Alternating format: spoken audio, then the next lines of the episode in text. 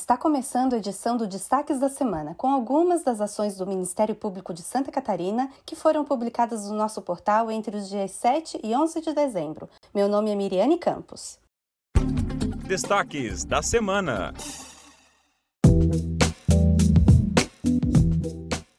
Eu sou o Ângelo Ribeiro. Miriane, hoje vamos um pouco mais direto ao ponto porque estamos encerrando a penúltima semana antes do recesso do Judiciário e temos muita coisa para fechar o ano ainda. Por isso, aqui vamos só dar uma ideia da semana que passou, porque todos sabem, para saber mais do que foi feito por promotores, promotoras, procuradores e procuradoras de justiça que atuam em Santa Catarina, acesse o nosso portal mpsc.mp.br. É mesmo, Ângelo, e outra vez tivemos uma data importante que marca a atuação do Ministério Público, o Dia Internacional contra a Corrupção. Teve muito material bacana nas nossas redes sociais e o portal traz uma matéria especial sobre um aspecto importante para acabar com a impunidade nos casos de corrupção.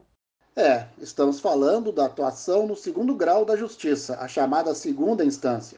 Quando o réu é condenado por um juiz nos processos julgados nos fóruns de cada comarca, ele pode recorrer da decisão ao Tribunal de Justiça, a segunda instância.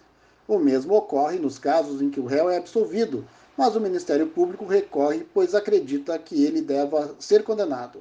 Segundo a reportagem especial, das 109 ações por atos de improbidade administrativa que foram levadas ao Tribunal de Justiça, o Ministério Público confirmou a condenação em 81 delas. É uma taxa de condenação muito alta que demonstra como o Ministério Público atua com responsabilidade nessa área e contraria o discurso de suposto abuso que é muitas vezes utilizado pelos investigados. Uma coisa que é bom sempre deixar claro, Miriane, é que quando se fala de corrupção e de ilegalidades na gestão pública, os atos de improbidade são julgados na esfera civil.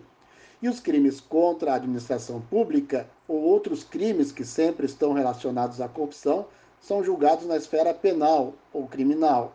Na área criminal, de janeiro até início de dezembro de 2020, o Ministério Público de Santa Catarina apresentou 457 denúncias por crimes contra a administração pública, que envolve atos de corrupção, desvio de recursos públicos, lavagem de dinheiro e ilegalidades na gestão pública. E quem quiser entender melhor tudo que compreende o combate à corrupção, eu indico ouvir o podcast Entrevista da Semana. No programa, o coordenador do Centro de Apoio da Moralidade Administrativa, o CMA, e promotor de justiça Fabrício Pinto Eiblen explica de que forma o Ministério Público de Santa Catarina vem atuando no combate à corrupção aqui no estado. Miriane, mudando um pouco de tema, vamos falar agora sobre outra preocupação do Ministério Público na semana que passou: a volta imediata às aulas presenciais e o início do ano letivo de 2021, que já está aí e vai começar ainda com o estado em plena pandemia.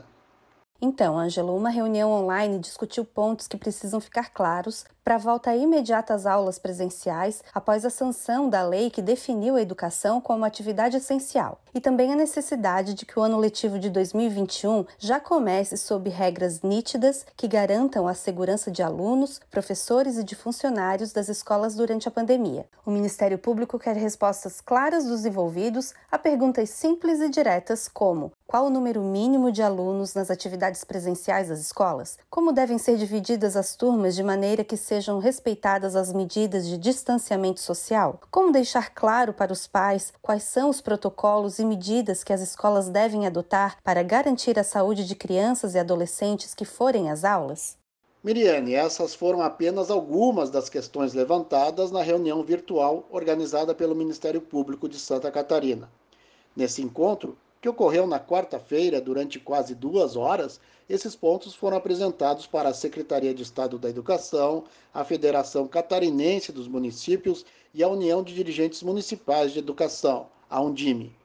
Ficou acertado que todas as regras para a retomada presencial imediata das aulas serão publicadas em uma portaria única, elaborada em conjunto com a Secretaria Estadual de Educação, a Secretaria Estadual da Saúde e a Defesa Civil.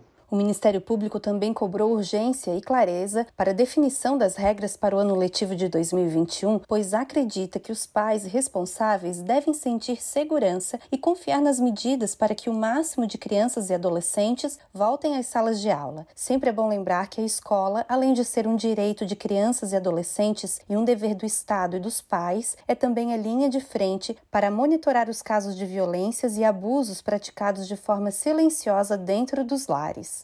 Ok, então, como é mesmo muito difícil de falar de tudo o que ocorreu na semana, vamos chamar outros assuntos que não comentaremos aqui, mas podem ser lidos com calma e profundidade no nosso portal mpsc.mp.br. Então vamos lá. Suspenso concurso público presencial em Bom Jardim da Serra devido às medidas de contenção à Covid-19. Trio é condenado por associação e tráfico de drogas em Pinhalzinho. Ministério Público do Ceará encampa a proposta do Ministério Público de Santa Catarina de mudança no Código de Processo Penal e Código Penal que amparam os direitos das vítimas. Este foi o Destaques da Semana, podcast do Ministério Público de Santa Catarina. Fique por dentro das principais notícias, assine e compartilhe nas suas redes sociais. O programa foi feito pela Coordenadoria de Comunicação Social do Ministério Público de Santa Catarina. Até semana que vem e bom final de semana.